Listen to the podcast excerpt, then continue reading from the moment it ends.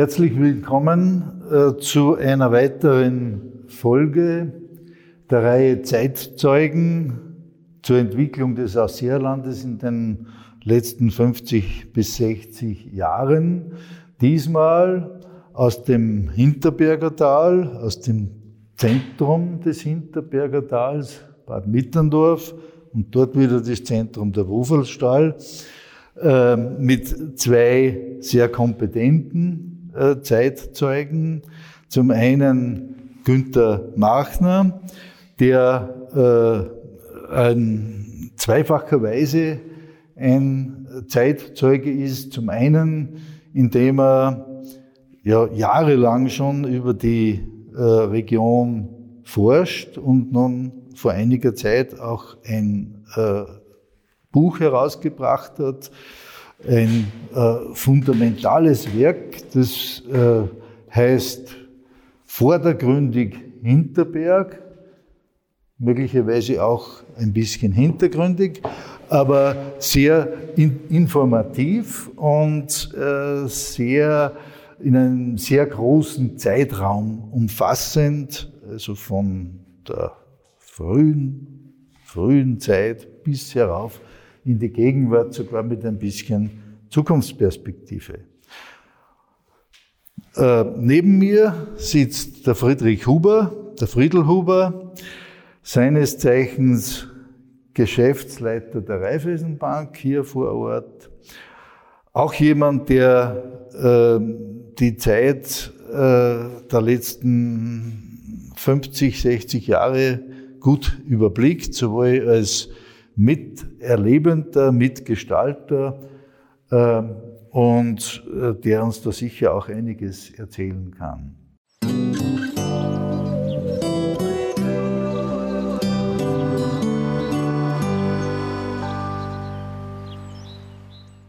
Wir äh, wollen jetzt damit beginnen, dass jeder der beiden äh, vielleicht kurz seinen Bezug zur Region äh, erläutert. Die meisten kennen die beiden ohne dies, aber für diejenigen, die sie nicht kennen, vielleicht ein paar Worte. Günther, magst du anfangen? Ja, ja ich bin äh, wie die meisten Mitterndorfer in Badersee geboren, im Krankenhaus.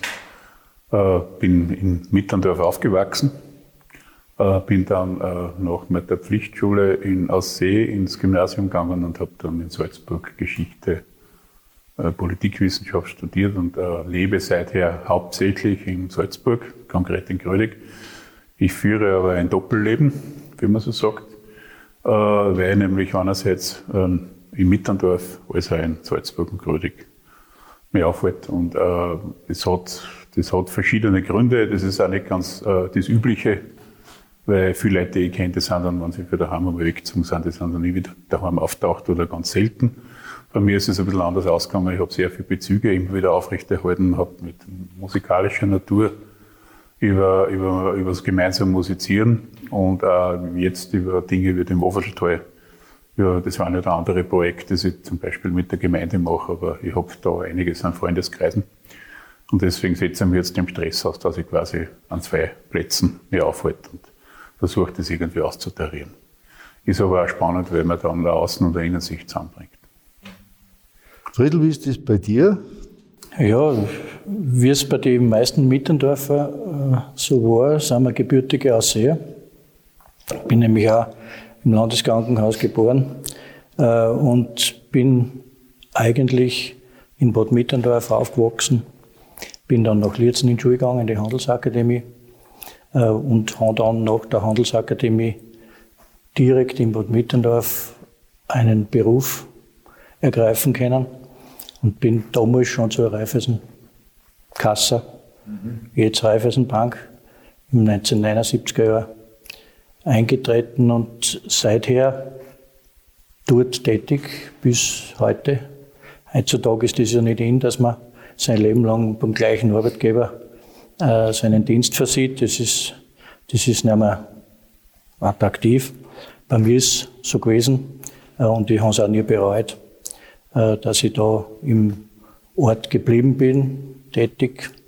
Habe aber dann schon einen Ausflug gemacht, nämlich der Liebe wegen, äh, und habe versucht, diese diese Zwist zwischen Hinterberg und Aussee äh, in einer Ehe zu, zu kompensieren und zu begradigen. Und haben wir damals mit einer Ausseherin äh, verheiratet und äh, das funktioniert mittlerweile auch schon über 30 Jahre.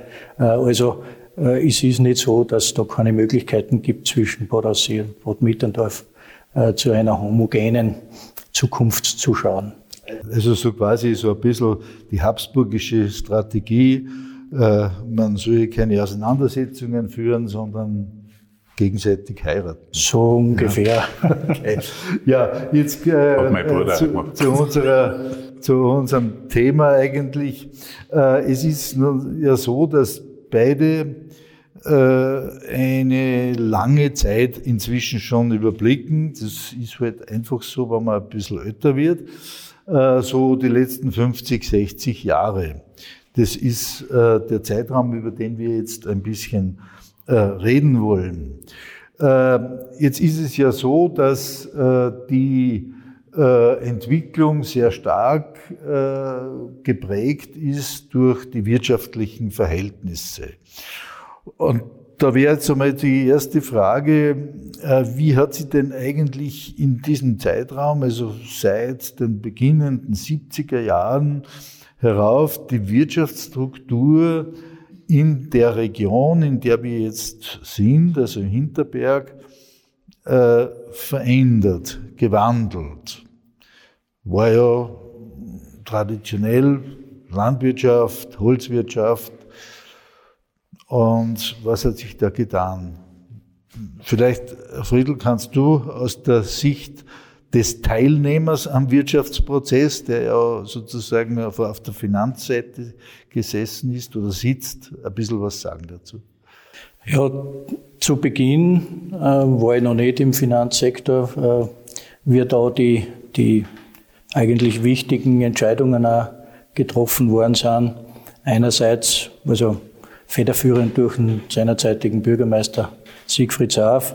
Äh, einerseits die, die Heilquelle in Heilbrunn äh, verstärkt auszubauen und, und äh, das Hotel zu bauen und andererseits die, die Taublitz-Olmstraßen äh, in den Ortsteil von Taublitz von Bad Mitterndorf aus zugänglich zu machen. Und das waren seinerzeit sicherlich sehr, sehr wichtige wirtschaftliche äh, Meilensteine, äh, die einen, hauptsächlich der touristischen Entwicklung in unserer Region äh, dann geholfen hat. Wobei Taublitz ja ein bekannter Skiort da vorher schon war. Also da sind die Wiener vorher schon auf, auf Skikurse hergekommen. Also Taublitzalm war bekannt. aber die Entwicklung auf der Taublitzalm ist sicherlich darauf zurückzuführen, auch, dass nachher mit einer Straßen äh, das Gebiet erschlossen worden ist. Das waren meiner Meinung nach die Sachen. Äh, und nachher äh, ist halt aufgrund der ganzen Entwicklung immer stärker der Tourismus in den Vordergrund gestellt worden. Natürlich die Landwirtschaft in unserer Gegend nach wie vor treibende Einkommensquelle. Aber der Tourismus ist in die 80er Jahre, 90er Jahre dann durch Hotelbauten, äh, interessanterweise auch dann durch die, die Ferienwohnungen oder die, das Privatzimmer vermieten. Äh, es hat ja fast jede zweite, jeder zweite Haushalt hat Privatzimmervermietungen angeboten, äh, wo die Gäste mit die mit die Leuten die in, im Wohnzimmer gesessen sind, am Fernsehen geschaut haben. Nicht? Also das ist mir in Erinnerung, dass das beim Nachbarn, äh, das war recht interessant, dass da, da sind dann auch Dirndln dahergekommen und die sind dann, äh, ja, die sind dann ja, mit uns woanders ja. gegangen und sind nicht in Wohnzimmer gesessen. wir, wir kommen nochmal dann auf den äh, Tourismus noch gesondert zurück. Die wirtschaftliche Entwicklung äh, der Region ist ja äh, in früheren Zeiten, du hast es ja in deinem Buch ausführlich dargestellt, ähm, besonders durch die Land- und Forstwirtschaft, Holzwirtschaft, äh, geprägt gewesen. Ab den 70er Jahren oder schon in den 60er Jahren kommt es ja da schon zu einer deutlichen Veränderung. der Friedl hat schon angesprochen, also der Tourismus spielt eine zentrale Rolle, aber auch also im Gewerbe verändert sich ja äh, einiges. Es ist also äh, eine, doch eine Phase, beginnt eine Phase, die äh, eine deutliche Veränderung bedeutet.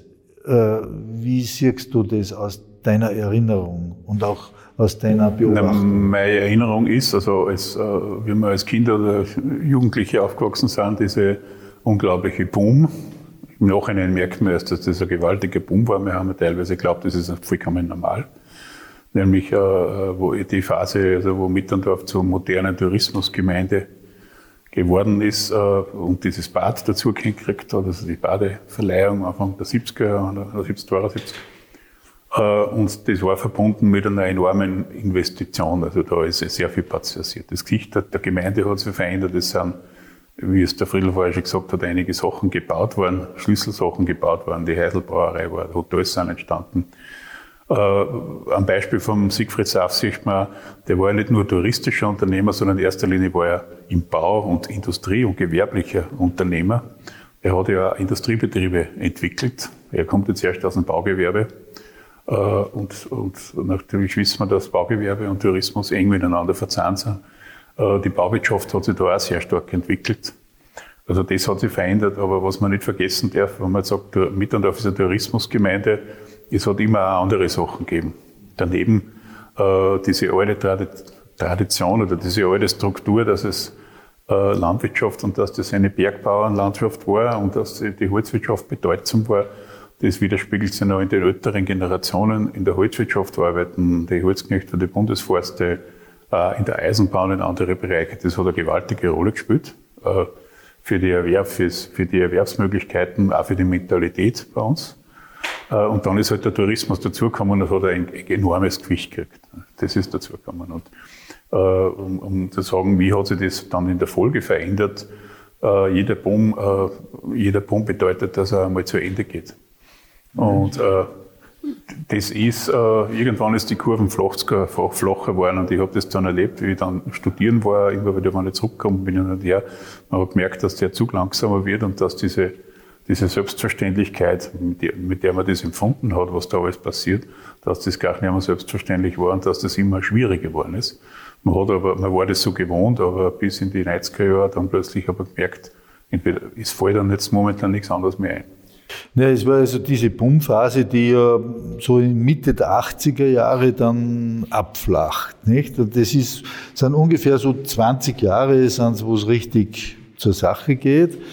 Ähm, und da hat sich ja dann auch, äh, wie sie sagt, so die äh, Region äh, doch deutlich gewandelt.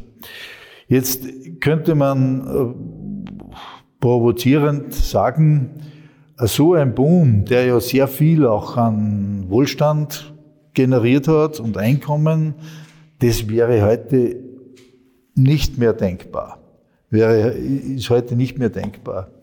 Äh, weil da ja auch äh, entsprechende Veränderungen im Landschafts-, im Ortsbild entstanden sind, die halt so äh, ein Problem wären. War das damals überhaupt kein Problem, dass man Sonnenalben gebaut hat und, und solche Sachen? Naja, das, das, war, das, das war, soweit ich mich erinnern kann, schon ein Problem. Äh, nämlich äh, die, die Bauweise äh, dieser, dieser Gebäude, der hohen Häuser, äh, das hat schon, damals kann ich mich erinnern, ein, einigen Wirbel ähm, gemacht, vor allem dann die, die zwei Häuser, die da in Neuhofen gebaut worden sind. die Sonnenalm oder Kontraktor Sonnenalm, die, das ist ein eine Gegend, äh, wo das in einer gewissen Weise abgeschlossen ist. Bungalows und dann die, die hohen Häuser und hauptsächlich für, für Gäste geplant, äh, für Zweitwohnbesitze. Äh, und dann war die Idee noch, dass man in Neuhofen auch zwei solche Häuser baut, die Panorama. Und die haben, soweit ich das beurteilen kann, damals schon sehr sehr, sehr für Aufregung gesorgt, äh, weil da hat es äh, Proteste dagegen. Was war so, so die, der, der, Inhalt der Proteste? Wogegen hat man sich, auf, kannst du da was sagen aus deiner Erinnerung? Aus meiner Erinnerung, beziehungsweise bei mir ist es jetzt immer doppelt, weil ich habe das auch im Buch verarbeitet, äh, aus Gesprächen zum Beispiel mit Edith Hützbacher, der eine, eine, eine wichtige Figur war oder sozusagen Konfliktpartei. Eigentlich die treibende Kraft, ja. Ne? ja. Äh, da ist schon das Thema Verbau. Also das, was jetzt aktuell äh, Thema ist, also die, die Immobilienboom und Auswirkungen und äh, Feriensiedlungen und Chaletdörfer und hin und her, was wir im Ausseerland beziehungsweise im Enstö oder in Salzburg erleben, äh, da hat man so den Eindruck, das ist was völlig Neues. Das ist natürlich nicht wahr, sondern es, passiert immer so in Wellen. Und eine Welle äh, war Anfang der 70er Jahre auch in Mitterndorf. Das war das, das ein Boom bedeutet auch Immobilienboom, Nachfrage. Und so ist halt die Sonnenwärme entstanden. Der deutsche Mittelstand, der sich leisten können hat, hat sich eine Ferienwohnung gekauft, in die Apartments oder als Bungalows. Und da ist ein Mordsgeschäft in Gang gekommen und das hat natürlich äh, dann äh, Befürchtungen, äh, Befürchtungen nach sich gezogen. Äh, das hat in der Gemeindestube in Mitterndorf zu massiven Konflikten zwischen Bürgermeister und Opposition geführt, aber dann auch zu einem Unbehagen quer durch alle Fraktionen. Das war innerhalb, das war nicht äh, nach Parteien aufgeteilt, sondern das ist dann quer durch die Bevölkerung gegangen, weil man schon ein bisschen Stress gehabt hat, was passiert, verbaut man sich da jetzt alles. Ne? Und das hat auch die Folge gehabt, dass es, dass geplante Bauprojekte nicht zustande gekommen sind. Ja. Es sind ja viele Sachen nicht gebaut worden. Ja, äh, aber ich Beispiel, diesen kann man da was sagen? Ach, so ja, ich kann mich erinnern, unten beim, war Richtung, geplant, ja. Richtung Heilbraun, äh, da auf der, auf der, vor der Dreifaltigkeitskapelle, äh, auf der linken Seite die große Wiesen, da hat es da hat's damals Überlegungen gegeben, dass man auch so ein Feriendomizil äh, baut und da war halt da ist das Projekt vorher bekannt geworden, bevor dass man mit dem Grundeigentümer gesprochen hat. Äh, und das war halt, äh, ja, so haben sie gehört, ob es wirklich dann so war, kann ich nicht mehr hundertprozentig sagen, aber das ist dann wirklich zum Scheitern gekommen. Also es, wie der Günther gesagt hat, ist einiges auch nicht gebaut worden. Also es hat eine, es hat eine Bürgerinitiative gegeben, es hat eine Flugblattelaktion gegeben, es hat sehr viel Leute, Einheimische geben, wie auch interessante Gäste, ja, die gesagt haben, wir wollen nicht, dass da noch mehr gebaut wird. Ne? Und das erinnert natürlich auch an heutige Zeiten. Äh, in der damaligen, also vor 50 Jahren war das sozusagen die erste Welle, weil sowas hat es vorher nicht gegeben. Äh, aber es war auch mit einem, mit einem Mordschwung ist da alles passiert. Ne? Und das hat natürlich erschreckt. Ja. Man, man, muss natürlich sagen, äh, dass, dass Mitterndorf, Bad Mitterndorf, durch diese Gäste, durch diese äh, touristische Möglichkeit äh, einen starken Aufschwung äh, erhalten hat. Also vor allem die, die Gastronomie, äh, die Äußerungen waren damals, äh, dass man von der Sonnenalm lebt in der Touristik, äh, weil einfach ungeheuer viele Gäste gekommen sind, die die Sonnenalm dann bevölkert hat. Also das hat schon einen, gewaltigen Schub auch in, in Richtung Gastronomie, Tourismus äh, gebracht, diese Investition. Kann man also sagen, in der Zeit, ich meine, im Winter ist ja hier eigentlich eh schon einiges durch die Tablets und so äh, gegeben, aber dass dann in den anderen Jahreszeiten dadurch auch mehr an äh, wirtschaftlicher äh, Nachfragedynamik da war.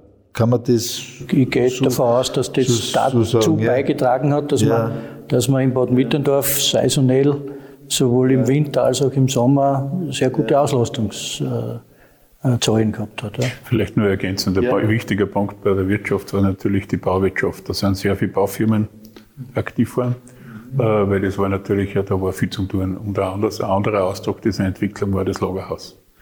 Das war eine Riesen, ja. das war eine Riesengeschichte. Ne? Also, also das, war, das so dementsprechende, das hat groß, ganz andere Dimensionen gekriegt, weil natürlich da für das ganze Gebiet, äh, die Versorgung mit Baustoffen, Baumaterial und allem Möglichen, was man braucht hat. Nicht? Das, das war ja mehr für die Heiselbauer. Also für das, war für die, da war, so war die, hauptsächlich für die Heiselbauer, aber natürlich auch für die Beherbergungs- und Gastronomiebetriebe haben das eine große Rolle gespielt. Ja. Das, das war ein Teil dieses Pumps, nicht ja, der Ausdruck davon. Das ist ja das, wo wir, wo wir zuerst gesagt haben, äh, dass sehr viele Häuser hergerichtet worden sind, äh, Privatzimmervermietungen und damit auch viele Haussanierungen über die Bühne gegangen sind. Dieser Trend ist dann aber trotzdem eher abgebrochen in die 90er Jahre. Dort hat man dann die Häuser wieder in, in Richtung äh, Familie ohne Gäste umkrempeln müssen. Und da hat es auch sehr viele Investitionen gegeben und für das waren die war Lagerhaus und, und, und, und die Baufirmen, die da ortsansässig waren, die sind dadurch sicherlich äh, gut ins Geschäft gekommen. Also man kann dann sagen, dass also dieser Boom äh, so zweite Hälfte 80er ausgelaufen ist. Jetzt, wenn wir in die 90er Jahre hineinschauen, was hat sich da eigentlich dann äh, geändert? Ist, ist die wirtschaftliche Entwicklung, wenn wir jetzt mal bei der Wirtschaft noch bleiben, äh, der Region schwächer geworden? Oder sind da andere äh, Sektoren jetzt äh, maßgeblicher geworden? Wie, wie hat das ausgeschaut? Ich fange mal an, also ja. was ich für Eindrücke gehabt habe. 90er Jahre. Äh, 90er Jahre, ja, das, äh, es ist der Eindruck der Stagnation. Also es ist in den 90er Jahren, glaube ich, sehr wenig investiert worden, was, was touristische Infrastruktur, bauliche Infrastruktur aber es war so ein, so ein Gefühl, ich kann mich an das erinnern, weil mit denen habe ich mich dann wieder auseinandergesetzt, dass man äh, sich gewünscht hat, dass das, was man gehabt hat, dass sich das in die Zukunft verlängert, so wie es ist und wie man es aufgebaut haben, so möchte man es aufrechterhalten. Und gleichzeitig äh, äh, hat man den Eindruck haben können, beim Tourismus ändert sich irgendwas. Beim Tourismus ändert sich was und auch ländliche Räume kommen gewaltig unter Druck. Ich nehme jetzt das Beispiel der Landwirtschaft. Äh, äh, die, wenn man sagt, wie viele Betriebe, landwirtschaftliche Betriebe gibt es jetzt im Gemeindegebiet Mitterndorf und wie viele hat es in das Anfang der 70er Jahre gegeben, das sind gewaltige Unterschiede. Das heißt, da hat es einen derartigen Strukturwandel gegeben. Es haben sehr viel aufgehört. Die Betriebe, die überblieben sind, die sind teilweise extrem groß geworden. Ja, also da, da ist sehr viel unter die Radeln gekommen. Und das, das hat sehr viel verändert. Unter anderem, das fällt dann gar nicht so auf, weil die Landschaft ist ja da, aber die Struktur der Betriebe, ist anders. Aber, äh, und die 90er waren auch davon geprägt schon unter dem Worten, wir brauchen ein Leitprojekt. Mhm. Ja, es braucht ein Leitprojekt. Und dann, dann, dann taucht das, die Vision oder der Grimming die einmal auf und gesagt, man braucht was Neues, was Großes. Äh, aber ich habe den Eindruck gehabt, man hat ein bisschen vergessen, dass es Heilbrunn auch gibt. Aber Heilbrunn hat sozusagen schon den Höhepunkt überschritten und ist immer mehr runtergegangen. Äh, und ist in andere Phasen und Situationen gekommen und haben gesagt, man braucht jetzt was Neues. Also so du warst, ja, du warst ja in den 90er Jahren im Gemeinderat. Ja. Äh, vielleicht kannst du auch aus der Perspektive ein bisschen erzählen, jetzt ohne Details. aber er, ergänzen, ja. möchte, ergänzen möchte, dass ja Heilbrunn, es ist durch den Boom in die 60er, 70er Jahre, äh, ist ja natürlich Heilbrunn auch in die Jahre gekommen. Man darf nicht vergessen, Heilbrunn äh, ist Mitte der 90er Jahre komplett saniert worden, äh, kann ich mich noch erinnern. Äh, da, ist, da ist eigentlich so ziemlich alles im Hotel ausgerissen worden und erneuert worden und auch einiges an Zubauten ist entstanden. Natürlich hat man keine Leitprojekte gemacht. Es ist in dieser Zeit auch die Tennishalle entstanden, die auch nicht uninteressant war als zusätzliches Angebot für die Gäste. Äh, aber, wie der Günther richtig sagt, man hat gekämpft mit ständig sinkenden Nächtigung oder stagnierenden Nächtigungsziffern. Äh, und äh, die sind dann einfach besorgniserregend geworden, dass man einfach auf die, auf die Überlegung gekommen ist, dass man, man braucht irgendwas und, und der damalige Bürgermeister Trieb, Alfred, hat halt die Vision gehabt, dass er ein Loch bohrt, weil wir müssen ein Wasser finden. Wenn in Heilbronn der, der Malwasser zum Finden äh, ist, dann, dann muss uns gelingen, dass wir das finden, äh, was dann auch gelungen ist. Gott sei Dank auch gelungen ist, was im Grunde dann die, die Basis für die, für die Weiterentwicklung und für die Grimming-Therme äh, die große Rolle gespielt hat. Aber da hat es viele Dinge, man hat nicht genau gewusst, was man jetzt anpacken sollte, äh, aber man hat gewusst, man muss was anpacken. Darf ich vielleicht eine Geschichte ergänzen, die, glaube ich, nicht unwichtig ist, was die 90er Jahre betrifft. Das hat sich zwar nicht auf dem Gemeindegebiet Mitterndorf angespielt, aber in Hinterberger Tal. Äh, äh, es gibt das Naturerlebnis Ödensee, das in der Zeitpunkt, zu dem Zeitpunkt entsteht. Äh, und das ist ja was, was nicht mit baulichen Investitionen zu tun hat. Mit, mit Infrastruktur hat es schon zu tun, aber nicht mit einem, irgendeinem Tempel oder irgendeinem großen Leitprojekt, sondern mit der Existenz von, einer, von einer Naturqualität, von einer Räume, von einer Landschaft, die für wachsende Zugruppen ziemlich interessant ist. Das heißt, da hat sich in, der Bedürf in den Bedürfnissen in, in, der Form des Tourismus was geändert, dass das plötzlich interessant wird. Meine, in Ödensee, da habe ich schon immer gelernt, Ödensee hat es immer gegeben, das war selbstverständlich, aber in Ödensee hat früher keiner nachdenkt. Ja.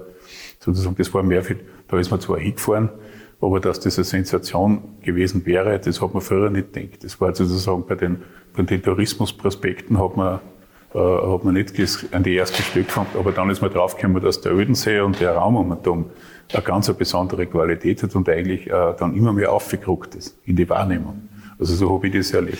Das also hat da in der Zeit angefangen. Ja. Ne? Ja. Da fällt mir jetzt äh, ein, äh, in den 70er Jahren, glaube ich, hat es dort draußen äh, Filmaufnahmen gegeben für einen Western. Das war 70er Jahre. Mit Anfang 70er Jahre. Ja, das, ja. Äh, das war natürlich ein, ein ganz andere, ein anderer Blick auf dieses Gebiet. Aber ihr könnt euch wahrscheinlich an das auch noch erinnern, dass wir das nur, nur, so kurz einflechten, weil das ist eine Erinnerung, die wahrscheinlich viele, äh, die damals jung waren, noch mit sich tragen. Ja? Da kann ich mich erinnern, wie die, wie die damaligen wichtigsten Schauspieler, ja. äh, der Eli und der Raimund Hamsdorf, äh, ja, genau, da sind wir als Buben teilweise Schlangen gestanden um Autogramme, äh, dass man von die, von die Herren, das war ja, man, man hat ja die teilweise überall gesehen, es war ja nicht so ein Rummel äh, um die damaligen Schauspieler. Äh, und die kann mich noch wie, wie, hat die, wie hat das geheißen? War es das? gibt Wolfsblut, Schreider Nein, nein, nein die, die, die, also die City drinnen. Äh, Tausend City. Tausend City, genau. Im Yukon, im Yukon. Das ist ja nachher noch stehen geblieben. Nicht oder? lang. Eine Zeit lang, ja. ja. ja. Ist eigentlich schade heutzutage, ja. weil das würde, steht natürlich mitten im Naturschutzgebiet. Vielleicht zur Information, also der, der Regisseur dieser Filme, ja, war der, war der, Wiener, war der Regisseur für die Wiener-Filme, der Harald Rendl. Und der hat dann, äh, und die haben ja dann angefangen, so im Stil der Italo-Western, haben die die Jack London-Romane verfilmt. Und dann haben sie natürlich Landschaften gesucht, die also diesen kanadischen äh, Yukon, diesem Ambiente des nördlichen Waldes und diese Landschaft entgegenkommen. Und da war der Ödensee, das Dachstadtgebiet, die Tablitzalm ideal. Ne? Und dann hat man in dieses Naturschutzgebiet eine Westernstadt eingebaut. Deswegen ist er nicht mehr da, weil die haben es dann wieder abreißen müssen. Fast schade, aber. Also man, man, sieht ja schon, wir reden, man, man, sieht ja schon, wir reden von einer Zeit, die jetzt objektiv betrachtet noch nicht so weit weg ist, aber eigentlich von der inhaltlichen Seite schon sehr ein Satz muss ich zu den, Film, ja. zu den Filmen noch sagen. Also die Filme ja. waren ja faszinierend. Die waren faszinierend, weil jeder, der sich für uns die Filme angeschaut hat, hat gesehen, die kennen wir auch so schön. Und die Leute, die mitspielen als, als Statisten, die kennen wir auch als Komparsen. Ja. Die Handlung selber, die Filme selber waren schleißig bis zum die, waren auch okay. nicht, die waren auch nicht so interessant. Die kommen vielleicht irgendwann im, im äh, Sonntagnachmittagsprogramm, kommen die vielleicht ins Fernsehen. Nein, die sind laufen ja. im Fernsehen. Ne? Ähm, jetzt äh, noch, also in, äh, in der Wirtschaftsstruktur spielt ja auch äh, das Finanzwesen eine große Rolle und wir haben ja jetzt einen Repräsentanten auch hier. Ähm, äh, die Raiffeisenbank ist ja das zentrale Geldinstitut hier in Hinterberg, wenn ich es richtig sehe. Wenn es nicht stimmt, bitte mich zu korrigieren. Während äh, in Aussee drinnen eher die Volksbank und die Sparkasse, äh, ist schon jetzt natürlich eine Zeit lang her, aber die Volksbank auch immer noch also ein dominierendes Institut ist, während Raiffeisen dort nicht so stark ist. Gibt es da irgendwelche Gründe dafür? Soweit mir aus der Geschichte die Gründe bekannt sind, ist es so, dass einfach äh, im Hinterberger Raum, ein Taublitz, im Bichel, äh, die Raiffeisenbanken, also nach dem System Raiffeisen, gegründet worden äh, sind, das eher die bäuerliche Struktur äh, gefördert hat und in Bad Aussee äh, die Kreditgenossenschaft nach dem Schulze-Delitzsch-System, eben die Volksbanken, weil im Bad Aussee, der Ausseeraum, mehr Gewerbe und Handel prädestiniert gewesen ist. Aus der Geschichte hat sich das so entwickelt. Dann hat die Volksbank nach Bad Mitterndorf expandiert, auch die Sparkasse von Bad Aussee nach Mitterndorf, äh, nach Bad Mitterndorf und äh, die Raiffeisenbank hat dann natürlich auch in Bad Aussee eine Filiale gegründet und, und aufgemacht. Und wir sind natürlich, wie du gesagt hast, im Bereich Hinterberger sicherlich, sicherlich die dominierende Gruppe was uns im Bodensee drinnen nicht gelungen ist, weil dort eben die, wir sind erst in den 78er Jahren nach Bodensee ähm, eingegangen und haben dort die Filiale gegründet äh, und die waren schon etabliert, die Sparkasse als äh, Gemeindesparkasse eben schon äh, sehr, sehr lange vorher und, und die Volksbank auch. So hat sich das meiner Meinung nach äh, entwickelt, sodass das so ein bisschen eine Polarität ist. Ähm, jetzt noch ein Aspekt zu dem ganzen äh, Zusammenhang, äh, die Betriebsansiedlung als eine Strategie der Regionalentwicklung. Das ist ja etwas, äh, das sicherlich hier auch eine Rolle gespielt hat. Es hat ja schon in den 50er, 60er Jahren Betriebsansiedlungen gegeben, also von Siegfried Saff war ja schon die Rede. Was ist da für Betriebe gegeben? Vielleicht kannst du das kurz auch nochmal in Erinnerung rufen, Günther. Und dann ist es zu dieser Betriebsansiedlung der AKE gekommen, die eigentlich ja in Badaussee sich ansiedeln wollten und aber dann äh, noch äh, Keinisch, glaube ich, oder ist es Bichl? Bichl, Keinisch, Bichl, ja. ja. Bichl, Keinisch äh, gekommen äh, ist, hat man hier also in der Region in der Zeit eine aktive Betriebsansiedlungspolitik betrieben.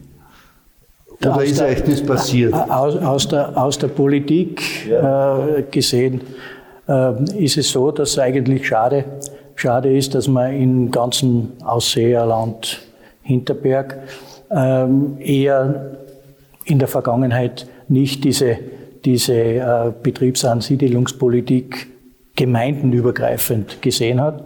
Es hat zwar jeder, jeder Bürgermeister geschaut, dass er, dass er in seinem Gemeindegebiet äh, die, die Betriebe ansiedeln kann, noch nein, aufgrund Steuereinnahmen äh, und so weiter. Äh, aber also ein übergreifendes äh, Konzept äh, zur Betriebsansiedelung, dass man sagt, man schaut, dass man von weiter her Betriebe ansiedelt, weil man Flächen zur Verfügung steht. Ein Konzept über die Gemeinden drüber gibt meines Wissens auch bis heute noch nicht so wirklich. Und wie du gesagt hast, AKI ist ein typisches Beispiel. Äh, da ist, das ist uns passiert, beziehungsweise uns, äh, der Ritzinger Manfred, äh, war damals irgendwie sehr geschickt dabei. Äh, nachdem im Bodensee bestimmte Dinge nicht so gelaufen sind, hat er gesagt, wir haben Flächen, ihr seid herzlich willkommen. Äh, und dadurch ist, äh, soweit meine, meine Beobachtung, Sicht, meine Beobachtung, das, ja, ja. was dann wirklich für eine Gespräche, kann ich nicht beurteilen. Aber so hat es für mich dargestellt. Und das, das, das fehlt meiner Meinung nach bis heute, weil einfach durch das Thema, dass man von einer Wahl zur anderen in den Gemeinden äh, oft auch unterschiedliche äh, politische Orientierungen hat, äh, sodass man Nachhaltigkeit in der, in der Entwicklung solcher äh, Betriebsansiedelungen ja ganz schwierig durchstehen wird, weil jeder andere Interessen hat. Du thematisierst ja da hier ähm, eine äh, Frage, die ja in der Region immer eine große Rolle spielt, in der gesamten Ausseerlandregion, nämlich das Miteinander der Teilregionen, sprich auch also der äh, Gemeinden, da kann man ja sehr weit zurückgehen, da kann man auch da drinnen einiges nachlesen, äh, wie also das in der alten Salzwirtschaft war, wie so die regionalen Hierarchien waren, aber das ist eine alte Geschichte. Aber es wirkt noch immer äh, nach. Die Frage ist jetzt also, äh, warum sind eigentlich so diese, diese Gemeinschaftsinitiativen gescheitert? Gemeinsamer, gemeinsame Fremdenverkehrskonzeptentwicklung, äh, Betriebsansiedlungsentwicklung, dass man halt Standortverteilungen äh, macht, das eine dort, das andere da. Das hat nicht wirklich funktioniert, offensichtlich. Ich, ich würde das nicht so hundertprozentig unterschreiben, was das ja. du jetzt ausdrückst, äh, sondern es hat dann äh, schon in der weiteren Folge, äh, wo eben in die 90er Jahre Tourismus schlechter geworden ist, äh, hat man gemerkt, dass man international als einzelne Kommune äh, nicht realisiert, äh, dass man da in Verbänden Werbung machen muss. Und das hat auch dazu geführt, dass, dass der Tourismusverband über alle Gemeinden drüber gelegt worden ist. Also aus Erland, Salzkammergut, äh, von, Daub, von Daublitz weg bis nach Grundlsee. Äh, das, die Geburt dieses Tourismusverbandes war wahrscheinlich eh so wie es das du charakterisiert hast. Also dort hat man mal für die, für die, Kirch, für die Kirchturmdenken weggehen äh, und, und in, in einer größeren Dimension äh, denken. Und es, es ist ja dann auch in dieser Begleitung der Salzkammergurtverband, glaube ich.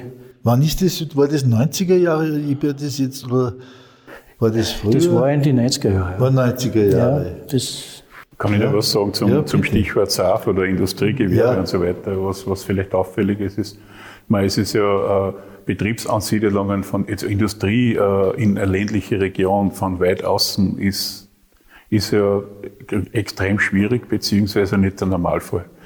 Und äh, jetzt nehmen wir mal das, das braucht bestimmte Bedingungen, dass sowas überhaupt passiert.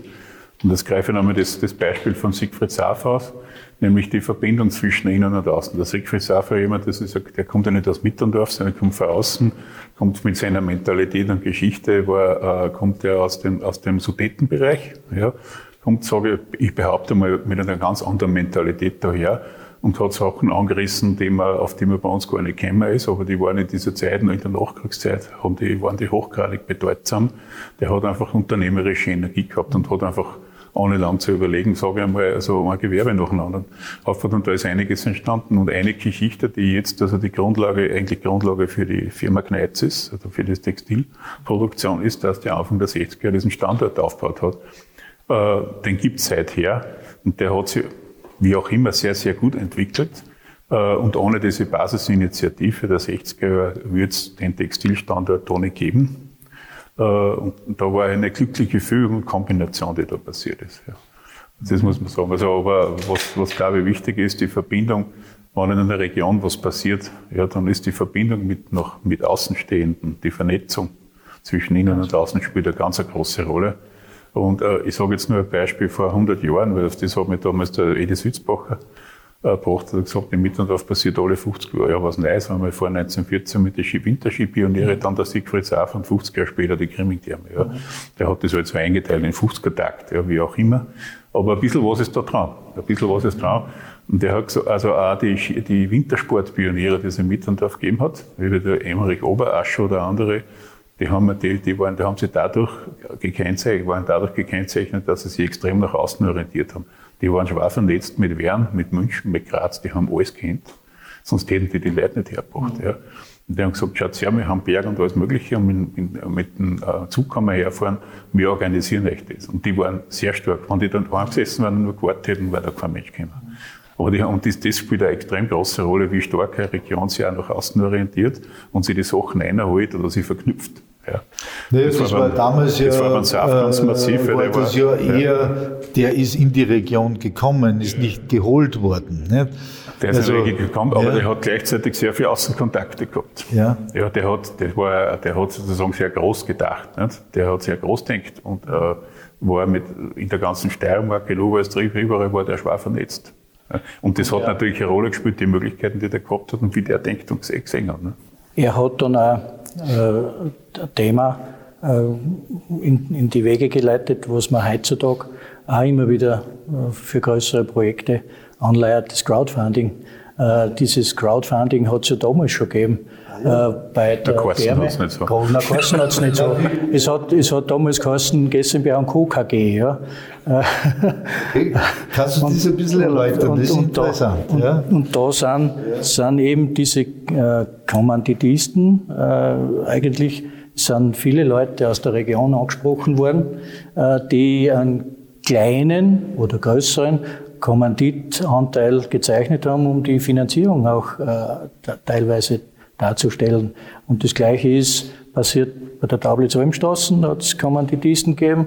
Alles, was der, der SAF damals gegründet hat, da hat er fast bei alle, äh, bei alle äh, Gesellschaften hat er äh, derartiges, heute genanntes Crowdfunding äh, betrieben. Äh, und das Letzte, was auch teilweise damit finanziert worden ist, äh, waren damals die, die Tennishalle, hat es auch mehrere äh, Beteiligte gegeben und auch die Grimming-Therme. Grimming-Therme hat sehr viel äh, Geld auch aus der, aus der Region, von Privaten, von Gewerbetreibenden äh, in Form eines Beitrages hereingeholt, äh, damit diese Projekte entstehen können. Das ist, äh, glaube ich, eine sehr interessante äh, Information, die vielleicht nicht mehr so bekannt ist, dass da also das ist Finanzierung meine, meine mobilisiert worden. Ja, ja. ja. Ich meine, du bist ja ein Fachmann auch in der Hinsicht, was Finanzierung äh, betrifft, dass also aus der Region heraus relativ viel äh, Finanzpotenzial mobilisiert wird. Äh, jetzt diese unternehmerische äh, Initiative, die der SAFTA repräsentiert, also auch im Sinn der Finanzierung, ist das dann verschwunden, nachdem der weg war. Das war, glaube ich, Anfang der 80er. Wie lange war der Bürgermeister? Bis 84? Dann 84. 84, ja. Und ist das dann äh, verschwunden? Oder da hat sich dann neue Entwicklungen gegeben, Grimming-Dialog, wenn ich mich erinnere, äh, und sowas, die, die in eine andere Richtung gegangen sind. Oder war das, war das, weil SAF steht für Investition, für gewerbliche Struktur und solche Dinge. Äh, das, da hat es ja dann eine Veränderung gegeben. Ich glaube, da muss man ja. unterscheiden zwischen ja. dem, also was jetzt wirtschaftlich passiert ist und dem, wie die politische Landschaft in der, ja, in der, in der Mittendorfer Gemeinde ausgeschaut hat.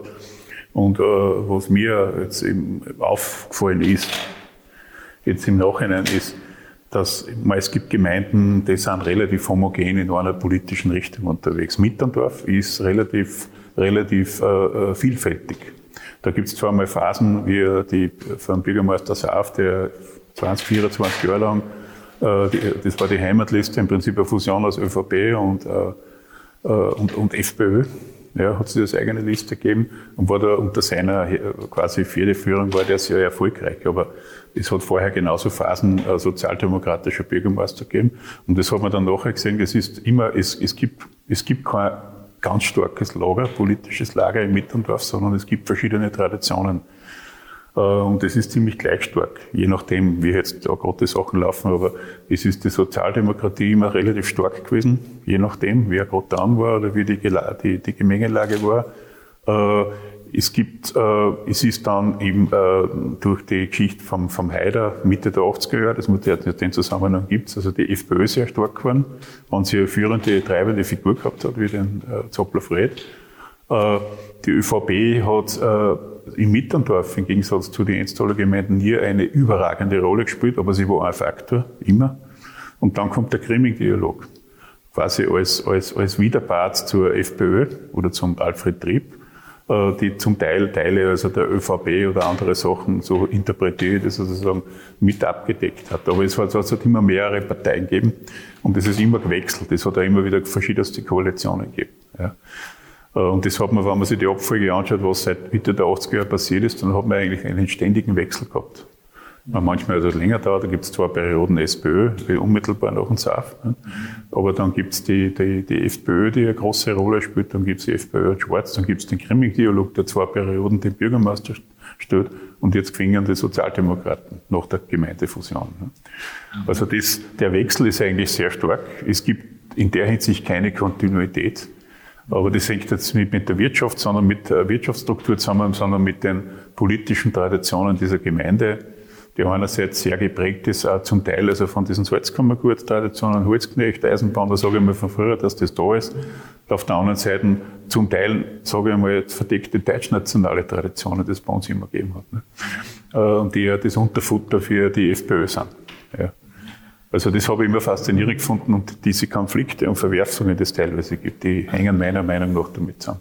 Was ich ergänzen will, da dabei ist, waren in Bad Mitterndorf immer Persönlichkeiten, die das, die das äh, politische, äh, also die politische Richtung eigentlich äh, bestimmt haben.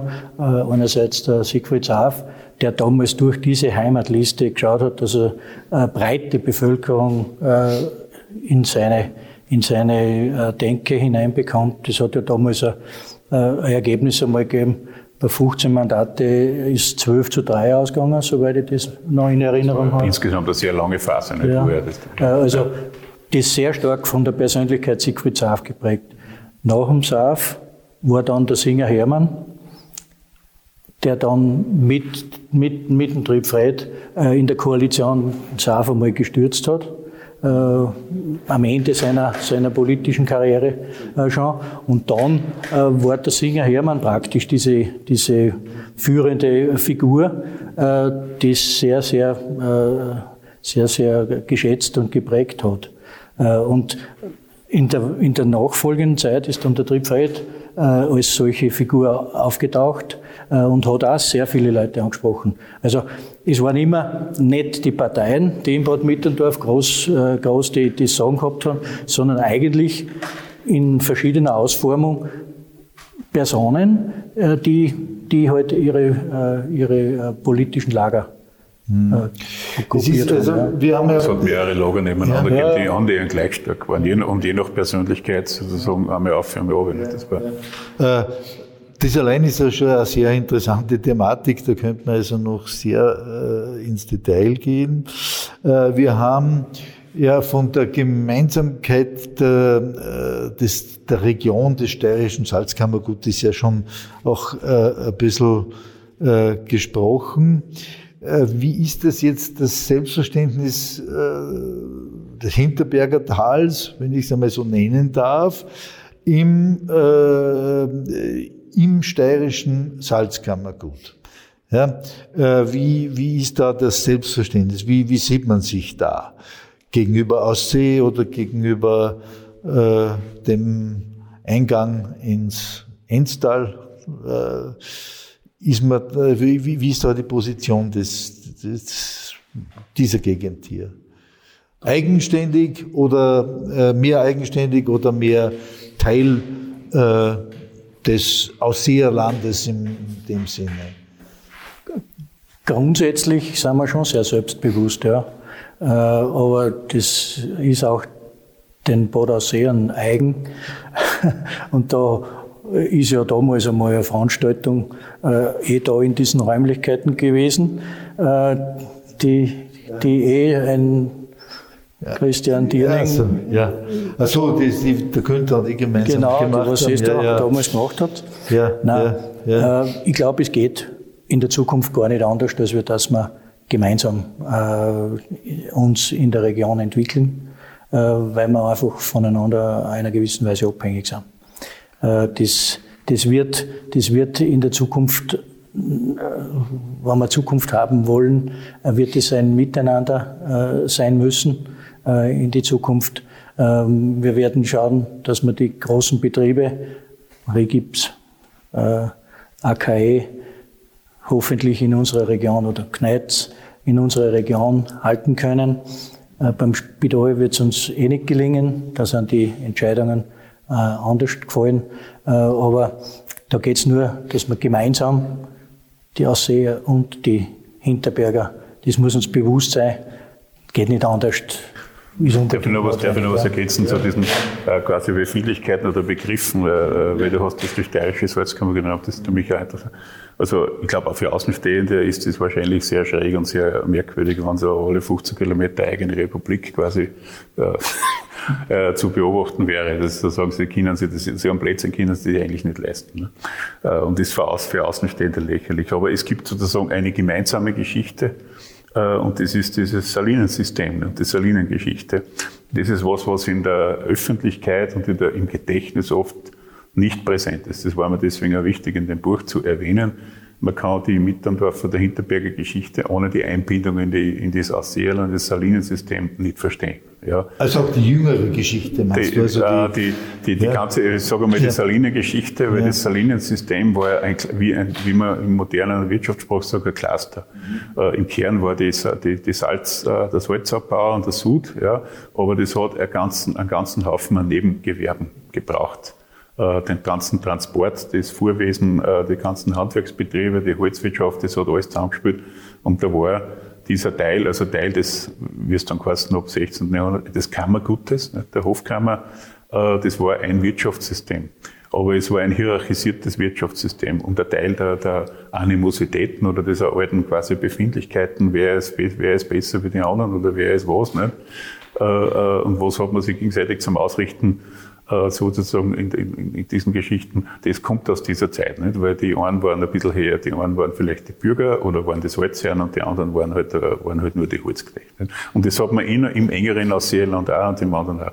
Und jetzt, gibt, jetzt muss ich noch was anderes sagen, so, wenn wir bei Begrifflichkeiten sind, äh, der Begriff steirische Salzkammergut ist ein Tourismusbegriff, der Ende des 19. Jahrhunderts entstanden ist und jetzt gar keine Verwendung. Wir sind das gewählt. Wir haben das zuerst bis in die 70er Jahre gegeben und der ist dann durch die Reformen als Tourismus, im Tourismusmarketing verändert worden. Und jetzt gibt es sozusagen ein, Tourismusmanagement oder Tourismussystem Salzkammergut und da gibt es Unterkategorien und dann gibt es Ausseerland Salzkammergut und das ist das frühere steirische Salzkammergut. Offiziell gibt es die steirische Salzkammergut nicht mehr.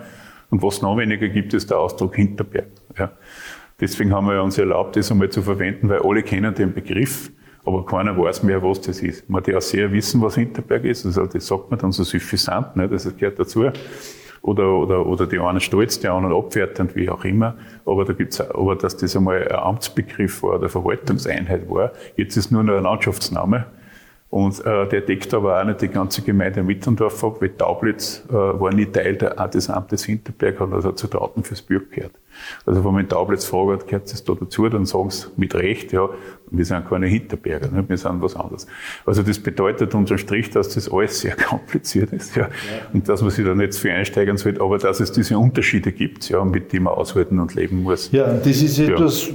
was ja auch in der Zeit, über die wir jetzt äh, äh, geredet haben, besonders wirksam gewesen ist und weiterhin wirksam ist. Und die Frage ist ja, wie man hier zusammenkommen kann. Und da ist vielleicht die, der Bereich, den wir noch nicht so angesprochen haben, ein ganz wichtiger, nämlich der kulturelle äh, Bereich.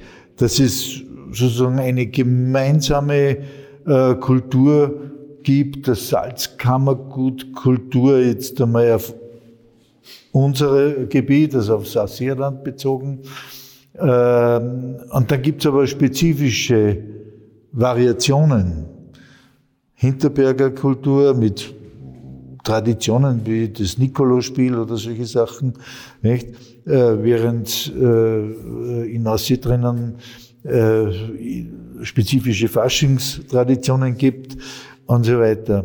Äh, wie war das in der Zeit, die ihr euch jetzt erinnern könnt, also aus der Jugendzeit, äh, die, diese kulturelle Gemengelage, Volkskultur, äh, moderne Kultur, Stichwort Disco oder was immer. Also all das, wie, wie, wie habt ihr das in Erinnerung? Soll ich anfangen? Oder? Hat sie, ja, was, weil du, du kommst ja aus einer Volks- äh, kulturellen äh, Familie heraus. Nicht? Die Machner äh, sind ja bekannt als äh, für die Volksmusik. Ich kann sagen, wie es ich ja. erlebt habe, also die, was Musiktraditionen betrifft, also äh, Volksmusik oder ist ja auch nichts Einheitliches. Nicht? Also das ist ja ständig in Bewegung und Entwicklung.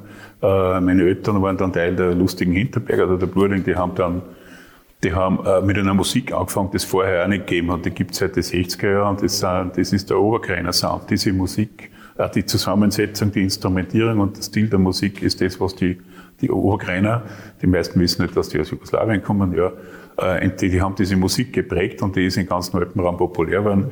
Äh, äh, meine Eltern haben mit ihren Freunden dann diesen, eigenständig, also in einer eigenen Formation gespielt, auch sehr erfolgreich in den 70er Jahren. Aber das, mit dem bin ich sehr stark aufgewachsen. Das habe ich jeden Tag gehört in irgendeiner Form, als Kleinkind bis irgendwas. Aber äh, der Friedel und ich sind natürlich dann eingewachsen in die Jugendkultur schlechthin und die hat es im Mitterndorf extrem massiv gegeben. Also der Friedel hat ungefähr wie lange oder so einen Pudel gehabt. Ja. ich hab, man hat keine kurzen Haare gehabt. Ja. Und wir haben äh, von Wolfgang Ambros bis Jazz, Jazz Total und äh, Rolling Stones, das hat nichts anderes gegeben und nur das. Das war Wo das hat man das hören können da im Ort? Ich kann mich erinnern, haben wir, wir haben doch damals, es hat in Bad Mitterndorf diese Kulturwochen, die der Wolfgang Köhl organisiert hat.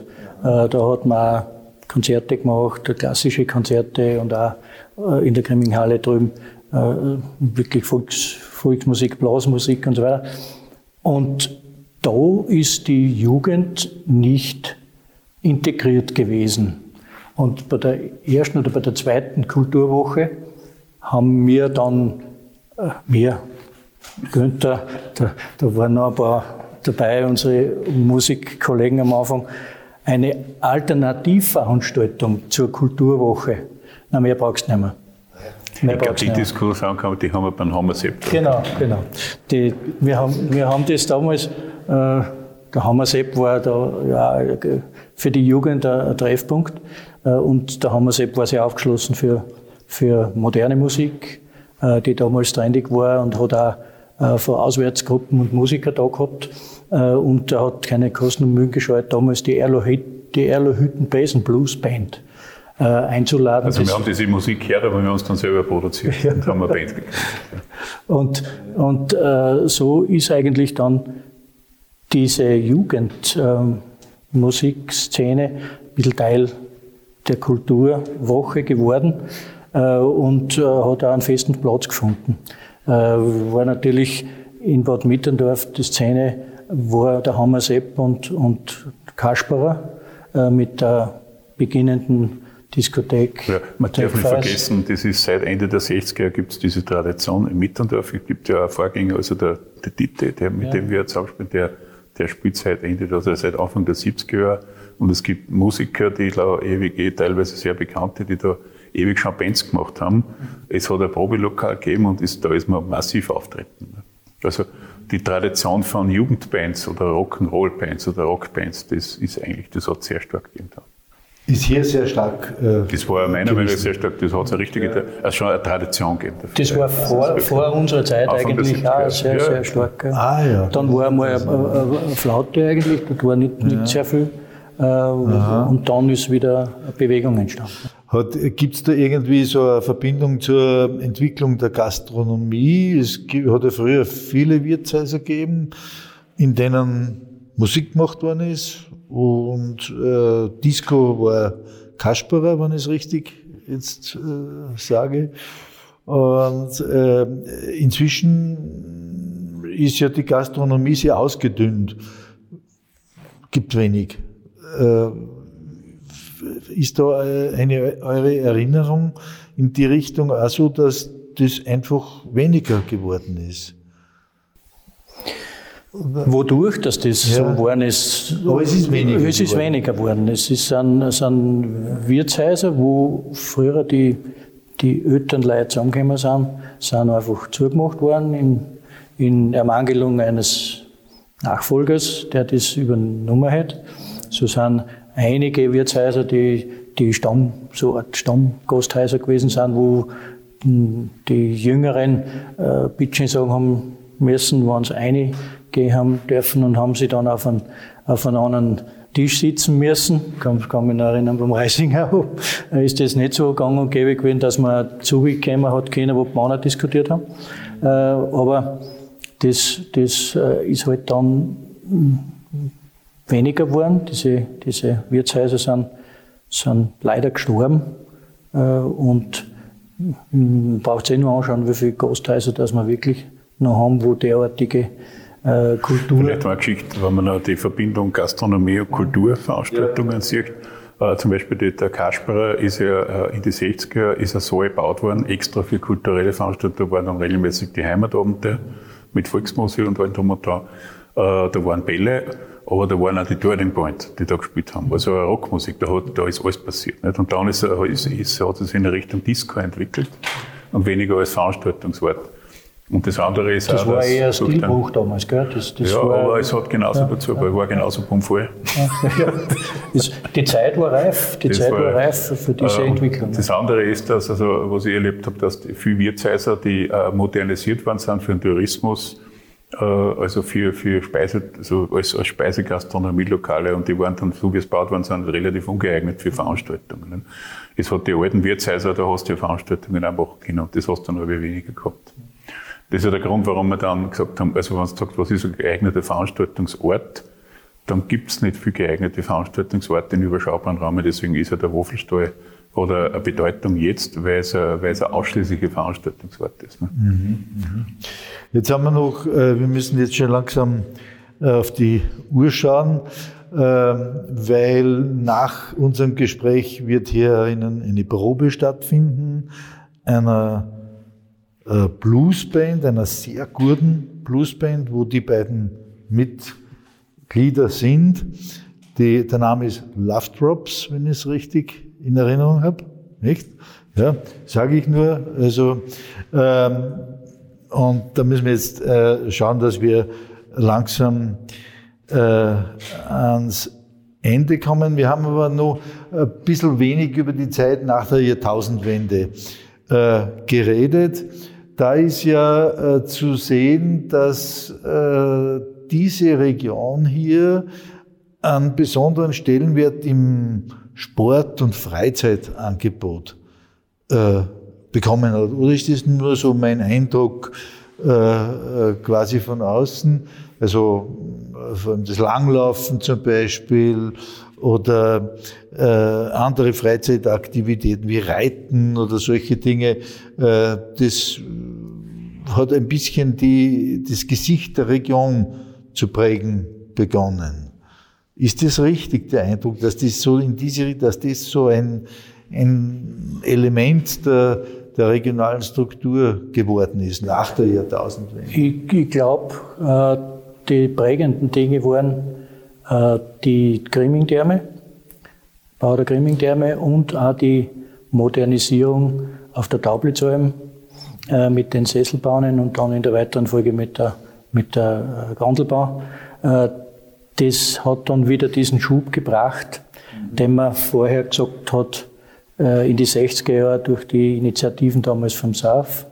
Das war dann eben die 50 Jahre danach ungefähr, oder 40, 50 Jahre danach, äh, wieder, wieder, waren wieder diese Leitprojekte, die im Schlepptau natürlich auch andere Angebote äh, ja, vielleicht ergänzt ja. es gibt ja eine Veränderung im Tourismus, das ist, also wie ich das wahrnehme, ist, dass es ein wachsendes Segment gibt, äh, äh, was Bewegung, Sport, Natur betrifft. Und da gibt es dann natürlich entsprechende Voraussetzungen und da ist das Langlaufen oder das Wandern, das Wandern, das Radlfahren, Mountainbike äh, spielt eine große Rolle. Das ist natürlich in Kombination mit einer Therme natürlich eine, eine, wichtige Kombination. Aber diese Sachen spielen eine Rolle. Also alles, was mit Outdoor zu tun hat, mit Bewegung und, und diese äh, Sachen. Ob es jetzt Sport ist oder ja. Gesundheit, wie auch immer. Und das wird ein zusätzlich, das wird ein, wachsender Faktor. Man muss äh, in dem Zusammenhang natürlich, äh, darf man nie vergessen, dass die Kulm, also das Kulmspringen als ganz zentralen Faktor äh, in diesem Bereich ist ja ein Großevent inzwischen äh, geworden. Äh, jetzt frage ich euch sozusagen provokant oder provozierend, ist das jetzt eine Mitterndorfer Geschichte oder ist das eine Taublitzer Geschichte, der Kulm? Ich habe das den Bürgermeister, den ehemaligen Bürgermeister Schweiger auch gefragt und äh, der hat sehr diplomatisch geantwortet. Ich, ich darf schon was dazu sagen, was ja. entstanden ist. Also, es war eine Erfindung, des, eine Initiative des Salzkammergut Skiverbandes, den man dann Anfang der 50er Jahre aufgelöst hat. Den hat es gegeben, weiß ich jetzt von Sützbacher Eide. Damals der Ferdinand Sützbacher, der Viktor Stüger, ein Ausseher, ja. Und andere, also die haben da über Gemeindegrenzen hinweg gesagt, wir wollen Flugschanzen bauen und das Wichtigste auf der, auf der Welt ist noch unmittelbar in der Nachkriegszeit, wo man eh nichts anderes zum Denken hat und keine Sorgen hat, wir brauchen eine Flugschanzen. Was ja faszinierend war, dass man in der Zeit in der Lage war, so eine Vision zu haben. Aber die haben es gemacht und das war nicht wurscht, wo die gestanden ist, sondern die haben gesagt, da ist es geeignet, dann machen wir sie. Äh, das ist eine Hintergrundgeschichte, die nicht so bekannt ist, weil dann, damit man eine Förderung gekriegt hat, um diese Schanzen zu veranstalten und zu bauen, hat der steirische, hat das Land Steiermark gesagt, ihr löst den Verband auf den Salzkammergut Skiverband und ihr werdet rein, ihr geht zum steirischen Skiverband. Mhm. Und dann war, die, dann war der Salzkammergut Skiverband erlegt. Das war ein, Skiverband, der über drei Grenzen gegangen ist. Über drei Landesgrenzen. Die und Geschichte.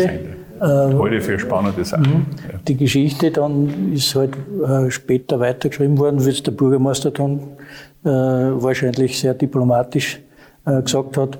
Äh, man hat dann die Skiflugschanze Taublitz-Bad Mittendorf genannt, so äh, sodass eine Gemeinsamkeit, und es ist ja an der, es ist ja fast an der, sein tut es auf der Taubl in, in der Gemeindegebiet Taublitz, aber es ist an der Grenze. Und die Treibenden waren eigentlich meistens die vom Bad Mittendorf, die die Veranstaltungen angeleiert haben mit Kegeladi und, und so weiter. Also, aber man hat miteinander war Taublitz und Bad Mitterndorf war da oft beim Kulm äh, gemeinsam dabei, weil man gemerkt hat, äh, mit, mit dem Kulm äh, wird, wird auch die ganze Region bekannt. So was, da hätte man sowieso nur in Kooperation, sonst gibt es ja keine Chancen. Jetzt, äh, Taublitz, Bad Mitterndorf, da sind wir jetzt noch bei unserem letzten Punkt, der hier unvermeidlich ist, äh, die Gemeindezusammenlegung. Ja, 2014, 15 2014 ist das politisch beschlossen worden und 15, glaube ich, ist es dann umgesetzt worden. Äh, wie habt ihr das erlebt? Also die Diskussion vorher und dann, äh, wie es passiert ist und im Nachhinein. Ohne dass jetzt, man muss das jetzt nicht, nicht äh, persönlich bewerten, aber so die Erinnerung, was war da los? Das ist ja doch was Bedeutendes, nicht? In dem quasi eine Gemeinde plötzlich so groß wird und, und andere in der Gemeinde verschwinden. Also wenn ich, wenn ich anfangen darf, also äh, die Gemeindefusion war eine, eine nicht selbstgewählte, sondern sie war, sie war verordnet. Und ich glaube, da sind von Seiten des Landes Steiermark in der Art und Weise, wie sie es gemacht waren, ziemlich viele Fehler passiert. Äh, und es war nicht verwunderlich, dass die Gemeinden, die wie die Gemeinde Büchikanisch, äh, die alles super, wo alles super gelaufen ist, die haben natürlich nicht verstanden, warum sollen uns wir jetzt mit Mittendorf fusionieren. Äh, und in Taublitz hat es genauso Widerstand gegeben. Und die Initiative zur Fusion ist jetzt ja nicht von Mittendorf ausgegangen. Also es ist eine verordnete Geschichte gewesen. Äh, man hätte es vielleicht auch anders lösen können. Oder äh, dass wir gesagt haben, sucht gemeinsam eine Lösung. Ich tue das jetzt so salopp formulieren, aber ich glaube, da ist, da ist einiges schief gegangen. Das ist nicht überall in der Steiermark so, so problematisch gewesen. Und im Nachhinein hat er das einiges an Verwerfungen produziert, vor allem auch in Tablets, also natürlich Identitäts- und wer sind wir jetzt eigentlich und so weiter. Und das nicht ganz zu Unrecht. Äh, und das hat aber schon einiges an Bremsspuren erzeugt und es dauert Jahre, bis man das, äh, bis man das hinbringt, ja, dass, dass man da miteinander äh, gut zusammenarbeiten kann. Ich glaube, dass es inzwischen gelungen ist. Ja. Äh, aber, aber es war eine sehr verordnete Geschichte und ich glaube, äh, ein bisschen irritiert hat natürlich, dass in der unmittelbaren Nachbarschaft des Ausseelandes diese Fusion nicht passiert ist. Das hat von der Logik her keiner verstanden, warum werden wir da alle zusammengelegt und andere Gemeinden, die neben uns sind, in der Nachbarschaft, denen passiert das nicht. Hat das, einen, hat das einen sachlichen Grund oder hat das einen anderen Grund? Also diese Fragestellung war natürlich schon da. Hat auch bis jetzt, glaube ich, nicht so wirklich beantworten können. Ja, Antworten äh, gibt es schon. Aber äh, ja, es ist Verm Vermutungen, Vermutungen, ja. vermut aber wirklich so beantworten, warum, wieso, dass das passiert ist. Äh, ich glaube, äh, wenn man Fusionen macht, äh, dann werden die gehörig vorbereitet. Äh, und diese gehörige Vorbereitung und die Begleitung einer Fusion ist eine ganz wichtige Sache. Das ist im Wirtschaftsleben genauso. Äh, und ich gehe davon aus, dass man auch Gemeinden als Wirtschaftsbetriebe äh, sehen kann. Äh, das gehört vorbereitet, weil es geht immer um Personen, die dann nachher wieder miteinander kennen müssen. Und da die, Men die Menschen Es muss nachher genauso menscheln wie vorher. Die größte Hürde einer Fusion ist nicht das Zusammenreichen von Zahlen äh, und das Wegstreichen von, von äh, Gemeindebasisgebäuden, äh, sondern das Wichtigste einer Zusammenlegung oder Fusion ist, äh, dass man die Menschen zusammenführt, weil die ja miteinander dann das machen müssen. Und da ist, glaube ich, in der Vorbereitung das ist irgendwann einmal entstanden zwischen äh, Wowes und Schützenhöfer, soweit ich das beurteilen kann, dass die, die Kommunen äh, fusioniert werden. Es müssen einfach Gemeinden zusammengelegt werden. Vom Prinzip wahrscheinlich richtig. Aber wie es angegangen worden ist, zu verordnen von oben her, äh, ohne gibt, Vorbereitung. Es gibt sachliche, äh, sachliche, Argumente zu sagen, okay, ein, ein Tal mit 5000 Einwohnern kann auch eine Gemeinde sein. Grundsätzlich kann man sich das vorstellen. Aber die Frage, wie man dorthin kommt und, ja, und wie, also der, die Weg, wie der Weg ausschaut. Ungefähr, wie 5000 Einwohner, knapp 5000. Also eine Großgemeinde im steirischen Salzkammergut, im Ausseerland. Äh, wir haben jetzt ein paar Einblicke Blicke, äh, bekommen. Äh, die Diskussionen werden sicher weitergehen. Es soll das, was wir hier machen, ein Beitrag dazu sein. Und für diesen Beitrag bedanke ich mich ganz herzlich bei den zwei Gästen, dem Friedel Huber und dem Günther Wachner. Okay, danke Dankeschön. für die Einladung. Das war's für heute. Danke für die Einladung.